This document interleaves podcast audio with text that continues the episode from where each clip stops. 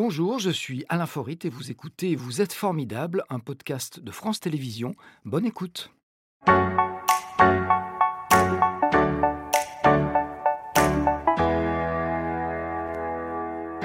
Stéphane Grandzotto. Bonjour Stéphane. Bonjour Alain. Installez-vous, je vous en prie. Merci. Vous êtes, faut-il le rappeler, photographe, documentariste, mais également plongeur. Vous êtes surtout un grand amoureux de la nature et du sauvage, que ce soit la montagne ou les milieux sous-marins, qui sont propices, il faut le dire, à d'extraordinaires rencontres. Comme ce jour où vous vous êtes retrouvé, et c'est vrai, vous nous le raconterez tout à l'heure, entre les mâchoires d'un cachalot. Alors, tout à fait pacifique, mais je pense assez impressionnant. Euh, J'allais dire que c'est aussi une sorte de point d'orgue dans un parcours euh, sur lequel nous allons revenir, un parcours qui a commencé, regardez, dans cette ville de l'Isère, vous reconnaissez, j'imagine, tout de suite. Ça serait quoi, par exemple, ça Ça serait Voiron, en fait. Eh ben, bravo. Chartreuse, voilà. Voiron en Isère, vous avez grandi, je crois, à la campagne. Euh, Est-ce que c'est de là, tiens, que vous vient votre rapport à la nature? Euh, oui, c'est sûr. C'est sûr. On habitait euh, une, une maison, une ancienne ferme à la campagne, euh, avec un, immense terrain. Et au milieu de ce terrain, euh, au milieu de ça, coule une rivière, un petit ruisseau. Ouais. Et en Et fait, ça a été le, le terrain de jeu de mon enfance. Et dans ce ruisseau, il y avait quelques poissons. Oui. Il y avait aussi euh, des insectes, des batraciens, un, un milieu animal et naturel Ouais. auquel vous êtes rapidement attaché. Euh, il y a des gamins qui font souffrir les animaux, il y en a d'autres qui les aiment. J'en ai fait partie, je crois. Alors, je dirais pas que j'ai pas torturé quelques animaux insectes, mais euh, non, ça a été très tôt un objet de curiosité en fait, et d'attraction en fait. J'étais très curieux de ça, de ce milieu. Je rêvais de mettre la tête sous l'eau, c'est vrai. ouais. Donc c'est avant tout de la curiosité, en savoir plus sur ce monde un petit peu bizarre. Oui, et puis j'ai eu la chance d'avoir des parents et un papa très sensible à ça, euh, qui m'a qui m'a appris plein de choses. Qui Ah, c'est lui qui vous a initié à la nature, je crois, c'est ça? Ouais, mais de façon euh, en fait euh, simple et évidente. Pour eux, la nature, c'était euh, enfin le, le monde qui les entourait. En fait, ils se posaient pas cette question. C'était pas un prof, Non, pas du tout. il était là, pas là pour non. vous enseigner des choses sur la nature, Non. mais uniquement pour vous la faire En découvrir. tout cas, il m'a appris à, à la respecter, à, à essayer de, de- de- voilà, de- des règles élémentaires, enfin, de, de respecter ce qu'on aime et euh, à pas jeter les choses, à pas souiller cette nature parce qu'elle est belle euh, et que les choses simples sont, sont parfois les plus, les plus intrigantes. Et c'était, euh, voilà, ça s'est cristallisé autour de ce petit ruisseau là dans mon jardin. Donc Et, une euh, curiosité, ouais. un intérêt et un respect aussi. Ça, c'est pas évident ouais. non plus, cette notion de respect. En fait, je- quand on aime euh, ces choses, quand on aime euh, quelque chose, on le respecte. Par, euh, enfin, c'est évident pour moi. Donc, alors parfois on fait des erreurs hein, dans l'approche. Ça peut être le cas avec les cachalots, avec les animaux. On peut, on peut se tromper. Mais oui, le respect, ça fait partie. de- Alors, est-ce que vous avez très vite pensé à un métier euh, qui vous permettrait de rester proche de la nature euh, et en même temps d'explorer le monde Ou c'est arrivé euh, Non. plus tard Non. Vous rêviez de, de devenir quoi quand vous étiez gamin Ah, moi, ce que je voulais, c'était euh, ne pas être enfermé. En fait, je voulais pas travailler entre quatre murs. Et j'ai toujours aimé être dehors, en fait, être au grand air. Ça, c'est une donnée importante pour moi. Et puis, en fait, c'est les hasards de la vie. comme bien souvent, moi, dans ma vie, c'est c'est au hasard des rencontres. Soit que je découvre un milieu ou, ou un, un pan de, de- de, euh, une activité ou une culture. Et là, ça a été le cas. J'y suis allé à tâtons, en fait. hein. J'ai fait des études de lettres. Et puis, euh, c'est la photo euh, qui était une passion qui, qui- qui a grandi euh, au fil des années, qui m'a euh, attiré vers ce que je fais à l'heure actuelle. Même si je réalise des films et que c'est de la vidéo, j'ai toujours cette passion pour la photo, en fait, Ouais. que je Donc- continue à pratiquer. Études de lettres. La photo, c'est quelque chose de technique et d'artistique en même temps. C'est vrai que c'est quelque chose de particulier, mais il y a une technique à la base. Ouais. Après, bon, bah, évidemment, la technique, moi, je suis pas un grand technicien. euh, je, je le On dis. peut se débrouiller sans technique, faire de belles photos sans, Ouais. sans maîtriser la technique. Oui, je pense que ça n'a jamais été aussi évident et aussi simple avec les boîtiers, le matériel qu'il y a maintenant. Enfin, faut pas, faut pas que ce soit un frein en fait quand on a envie de faire quelque chose, une image, faut, faut la faire. Je trouve que le regard est bien plus important que la technique, même si bon, bah voilà, il faut faire ses armes, la technique, euh, on l'oublie, on doit très vite l'oublier. Moi, je suis nul en technique, euh, je veux juste euh, aller dans l'eau ou aller en montagne ou être face à une scène que j'aime ou j'ai rêvé de voir. Euh, voilà, après, je, je- je presse sur le déclencheur, c'est tout ce qui se passe en fait. Oui, c'est vrai que le- une bonne photo, c'est avant tout un regard. C'est pas forcément la qualité de l'appareil. Bon, il vaut Oui. mieux qu'il soit bon, il vaut mieux une bonne optique. Oui, oui, c'est la base. Après, je dis non, ça compte pas. Bien sûr que voilà, il faut, il faut les bons outils, c'est comme tout.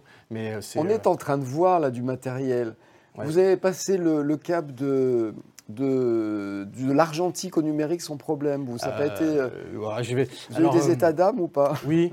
Alors, je fais partie de cette génération de gens qui ont bien connu l'argentique. voilà, je suis plus très jeune. Et en fait, je m'étais même dit non, je passerai jamais au numérique parce que les premiers appareils numériques étaient, euh, enfin les premiers capteurs étaient. C'était pas de bonne qualité. C'est comme, le, comme le cinéma, quand on est passé de la pellicule aussi au numérique, il y a eu une période de transition. voilà, où, on était mieux dans la technique précédente, enfin dans la, dans la technologie précédente. Et en fait, maintenant, les capteurs numériques sont tellement performants qu'ils nous ouvrent des horizons, des perspectives. En fait, ils nous permettent de faire des images qui n'étaient tout simplement pas possibles auparavant. Donc euh, maintenant, je n'imagine même plus revenir en arrière.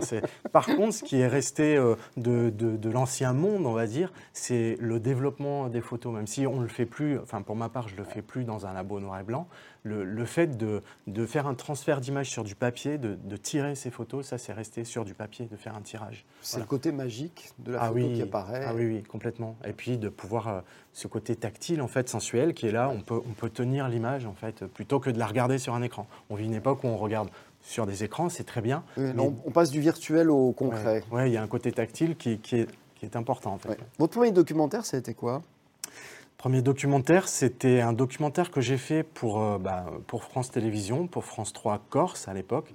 Et c'était un portrait euh, d'un vieux monsieur qui était un pêcheur, qui est décédé depuis, euh, qui pratiquait un mode de pêche qui a disparu en Méditerranée. Voilà. C'était une scène côtière, c'est-à-dire ces gens-là allaient depuis la plage à pied dans l'eau, déplier un, filet et le ramener à la main en rythme, avec un rythme sonore. Il y avait euh, des paroles qui étaient euh, euh, en fait dédiées et un rythme qui était dédié à cette pêche. C'était très beau et c'est une pêche aussi, c'est une des pêches les plus anciennes. Hein. Et voilà, elle a disparu avec lui. Donc j'ai eu la chance de faire un portrait de ce monsieur. Alors je l'ai dit tout à l'heure, vous vous intéressez à la nature, mais aussi on va dire à la nature humaine. Oui. Là, c'en est un, exemple, la culture aussi, avec des documentaires notamment sur les tueurs en série, sur l'affaire Néret, sur le gang des Lyonnais ou encore sur l'histoire de la police scientifique. Est-ce que euh, là, il y, a un côté sombre de l'humanité qui, vous intéresse? Est-ce que euh, cette curiosité que vous, avez, elle va jusque-là? Euh, Oui. Oui, je, en fait, je trouve qu'il est, enfin, c'est bon de ne pas rester enfermé dans un domaine en particulier et j'ai cette curiosité, j'aime sortir de ça. Et effectivement, le côté euh, obscur en fait de la force hein, peut être euh, intéressant. Je trouve que voilà l'homme est capable de, très beau et des choses assez. Euh, ça va jusqu'à la fascination ou pas? Non non c'est pas de la fascination. c'est de la curiosité. Non ouais, et puis sur le, film sur les tueurs en série, c'était un film historique en fait. C'était sur l'histoire des tueurs en série qui en quelque sorte ont été reconnus comme tels dans notre région, en, Rhône-Alpes. Euh, et, du coup, euh, c'était intéressant de retracer l'histoire des premiers premières personnes qui ont été reconnues comme telles, comme tueurs en série. il y a un fait sociologique. Il y a un fait sociologique, historique, euh, voilà, sur, lequel des, gens travaillent encore à l'heure actuelle. Hein. Donc c'était très intéressant de les rencontrer. On va écouter la question formidable. Allez, pour vous, rien que pour vous. Stéphane, quand vous entendez parler de nature hostile, c'est une association de mots qui vous agace? Euh, oui, je trouve que c'est c'est un contresens. Enfin, à, la fois, certains milieux peuvent comporter, oui, des, des plantes, des animaux qu'on pourrait considérer comme hostiles, mais en fait, c'est le regard qu'on porte sur eux, sur la connaissance qu'on en a, qui font que euh, on ne peut plus les qualifier d'hostiles. En fait. C'est comme en photo, c'est une question de point de vue. Voilà, c'est ça. Le rosier, c'est magnifique. si je sais qu'il pique, je mets la main au bon endroit pour, pour, voilà, pour l'observer ou pour cueillir une rose. Euh, à ma belle, et du coup, euh, je me pique pas. Du coup, c'est un peu le regard qu'on porte sur les choses. Mais ça, euh, je l'ai aussi. J'en ai beaucoup parlé avec quelqu'un comme François Sarano qui, porte. Qu'on a le plaisir d'accueillir ici, voilà, qui est un plongeur. Un, plongeur océanographe, qui philosophe aussi quelque part, parce qu'il réfléchit au vivant, au sauvage. Et c'est des thématiques qui lui sont chères et sur lesquels euh, j'aime bien en parler avec lui. Voilà. Donc euh, non, euh, la nature n'est pas hostile. Elle fait que se défendre quelque part. Voilà, je, pense, je repense à, l'épine.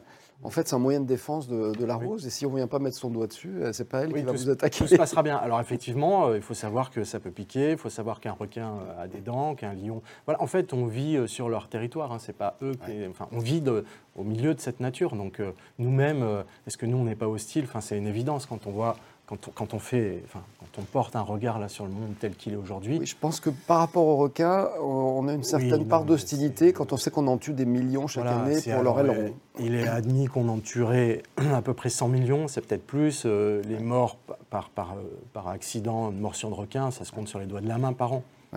Alors cette nature, quand on, on la respecte, elle peut offrir des moments de grâce. C'est ce qui vous est arrivé il y a quelques années, lorsque vous vous intéressiez au cachalot. Ça se passait, me semble-t-il, au large de cette île paradisiaque. Vous allez voir, c'est notre deuxième photo Instagram.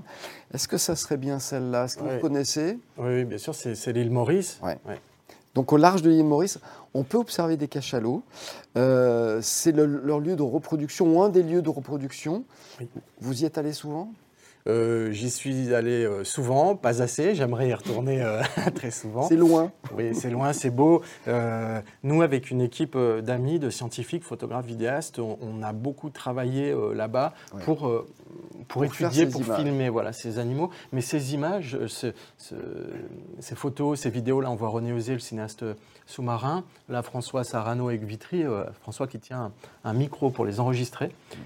On a beaucoup filmé, étudié les sons de ces animaux. Les filmer pourquoi? Euh, bah, Parce qu'on en a fait euh, des documentaires. Et aussi, l'image permet de les identifier. hein. C'est chaque, chaque animal, là, on le connaît, on lui a fait une fiche d'identification, ils ont des signes euh, particuliers qui nous permettent de les identifier. Alors pourquoi l'île Maurice? On voit l'île, hein, qui, qui- ils se tiennent très proches des côtes, parce qu'en fait, les cachalots, c'est un des plus grands animaux de la planète, et il a besoin d'une grande profondeur pour aller chasser ses proies. Il est capable de plonger à plus de 1000 mètres hein, facilement. Il y a des fonds importants là-bas. il y a des fonds importants très près des côtes.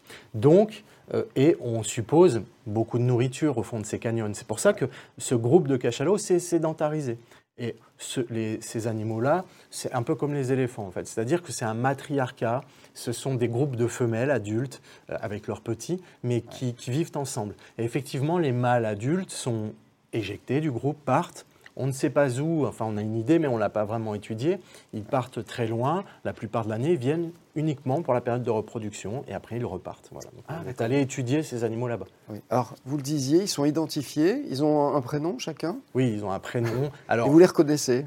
Oui, oui, oui. Alors euh, là aussi, dans l'équipe de scientifiques et d'océanographes euh, qui embarquent sur ces missions, il y a des gens comme François euh, Sarano qui, qui ont vraiment participé à la création de ces fiches et qui connaissent chaque cachalot, qui le reconnaissent immédiatement. Chaque Moi, individu? oui, chaque individu, ce sont des individus, ça, ça- ça nous est cher en fait. Peut-être que ça nous a été un petit peu reproché d'attribuer des prénoms, c'est-à-dire faire peut-être de l'anthropomorphisme, mais on trouvait ça plus sympa d'appeler un cachalot Arthur que, qu'un qu'un- qu'un Que numéro Y53. X03. Voilà, c'est plus simple aussi pour nous. Et puis c'est plus sympa parce que euh, on, on les caractérise comme individus. Et c'est le regard qu'on porte voilà, sur, sur le vivant qui peut changer euh, nos connaissances. en fait. Alors, on rappellera quand même que c'est un animal, vous avez dit, c'est le plus grand mammifère euh, C'est un de des la plus planète. grands. C'est un des plus grands. Et jusqu'à 20 mètres de long, 50 tonnes. Oui. Euh, c'est un animal curieux. Très curieux, euh, très pacifique. euh. Alors 20 mètres, c'est des, c'est des tailles qu'on n'observe plus parce que cet animal a été chassé pendant des siècles hein, pour son huile, en- en- en- entre autres. Et on le récupérait pour faire de l'éclairage urbain et plein Pour les d'autres choses. cosmétiques aussi. Cosmétiques. Là, toute chasse est interdite, euh, mais on a tué tous les grands individus. Et comme il a un cycle de vie euh, très long, peut-être 70 ans, 80 ans, on ne sait pas, euh, il faut laisser le temps à ces individus d'atteindre leur taille maximum. On reverra bientôt euh, ces tailles-là euh, qu'on ne voit plus. Là, on est sur des individus de, de 11 à 17 mètres. C'est déjà gros. C'est déjà impressionnant. Oui, mais ils sont pacifiques complètement et ce sont des animaux grégaires qui vivent donc en groupe, qui sont très curieux et c'est un clan, c'est une famille pour, euh, pour, lequel, pour laquelle euh, le- la cohésion, le groupe est très important.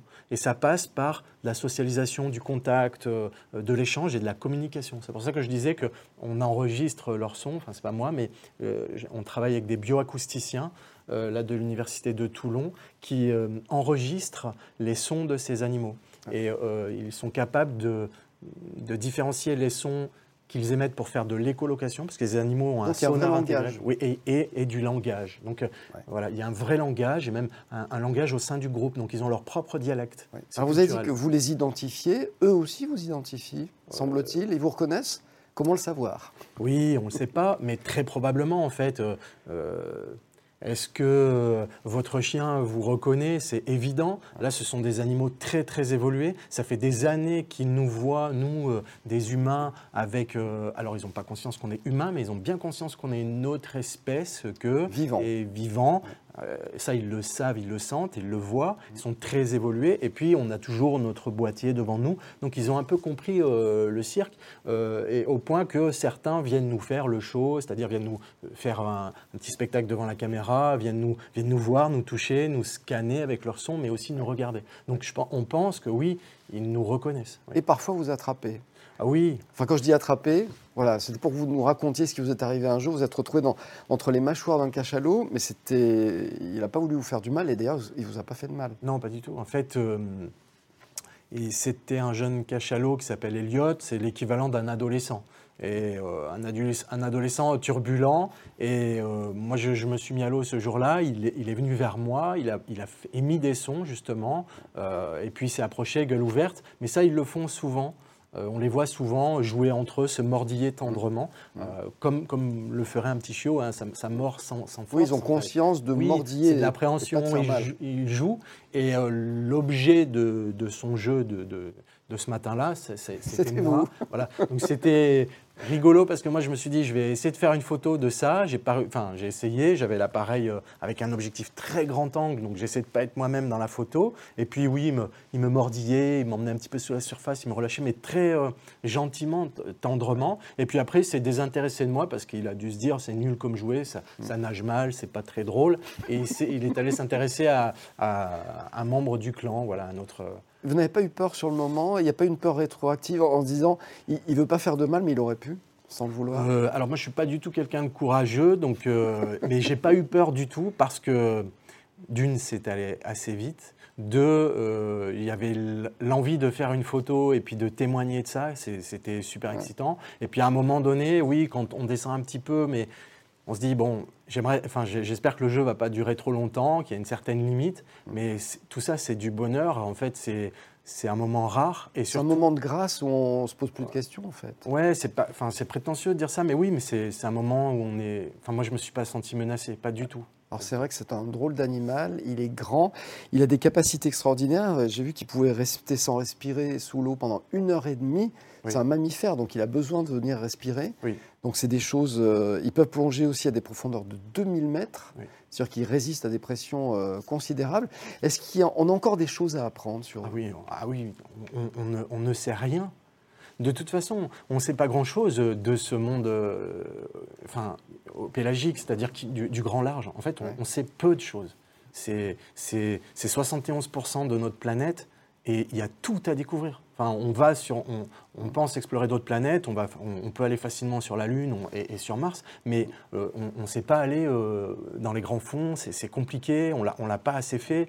Et euh, oui, il y a tout à apprendre de, mais, mais pas seulement euh, de la physiologie, aussi du comportement. Enfin, ce sont des animaux qui vivent. Enfin, 40, années, 40 millions d'années d'évolution pour en être là où ils sont, et il n'y a pas de guerre entre eux.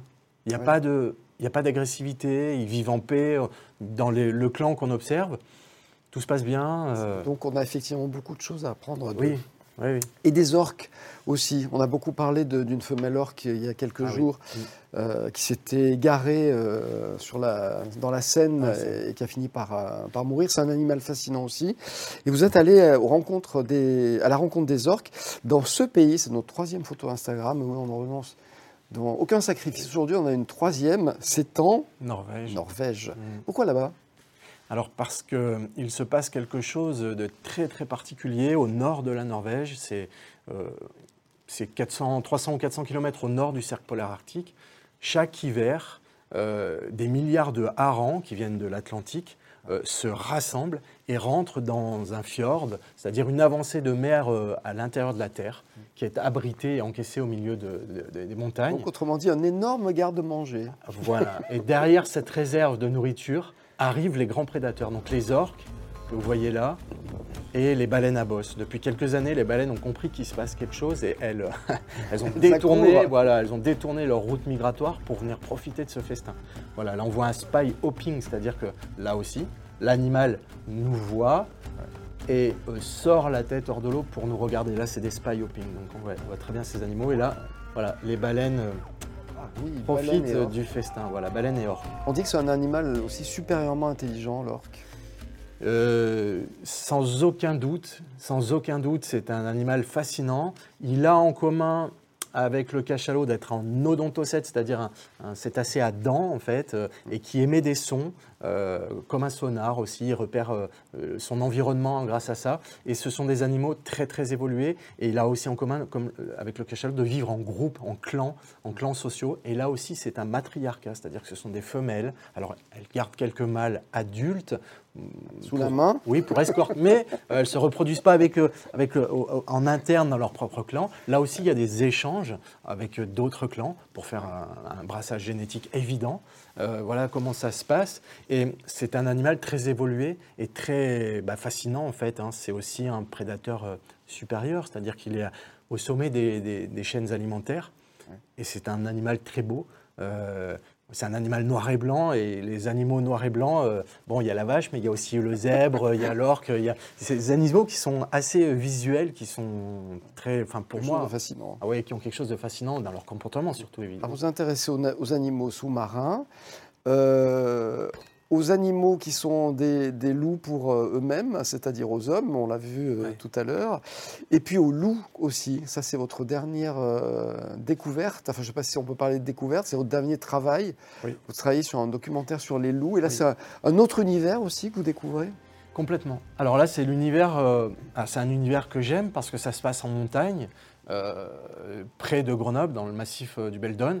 Et là, c'est le terrain de jeu d'un ami euh, naturaliste, photographe et vidéaste qui s'appelle Sébastien de Danieli. Euh, c'est quelqu'un qui a une immense connaissance de ce milieu, du terrain, et qui travaille depuis plusieurs années euh, sur le loup et sur le retour du loup euh, dans cette partie des Alpes.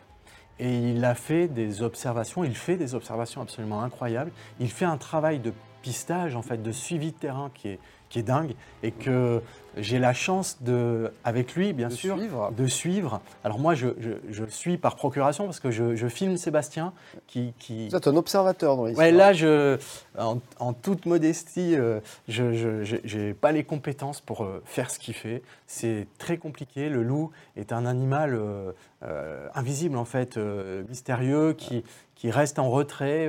C'est très difficile à observer. Et Sébastien, dans un premier temps, il y a quelques années, a fait un livre très beau qui s'appelle Comme une ombre. Et il a fait des barrières, enfin des pièges photographiques avec des barrières infrarouges. Enfin, il a laissé en, quelques mots des, appareils photo dans la forêt pendant des mois, des semaines, et euh, qui déclenchaient au passage du loup. Et puis, par la suite, il a eu envie et l'idée, avec d'autres outils, des pièges vidéo qu'il a, qu'il pose euh, dans, les bois, dans cette forêt de montagne, il a rassemblé tout, un, matériau d'une richesse rare. Et c'est ce matériau qu'on est en train d'organiser pour en faire un documentaire et raconter cette histoire du suivi du loup. Voilà. Vous avez déjà une idée de ce que sera le prochain documentaire ou vous êtes à fond dans le loup?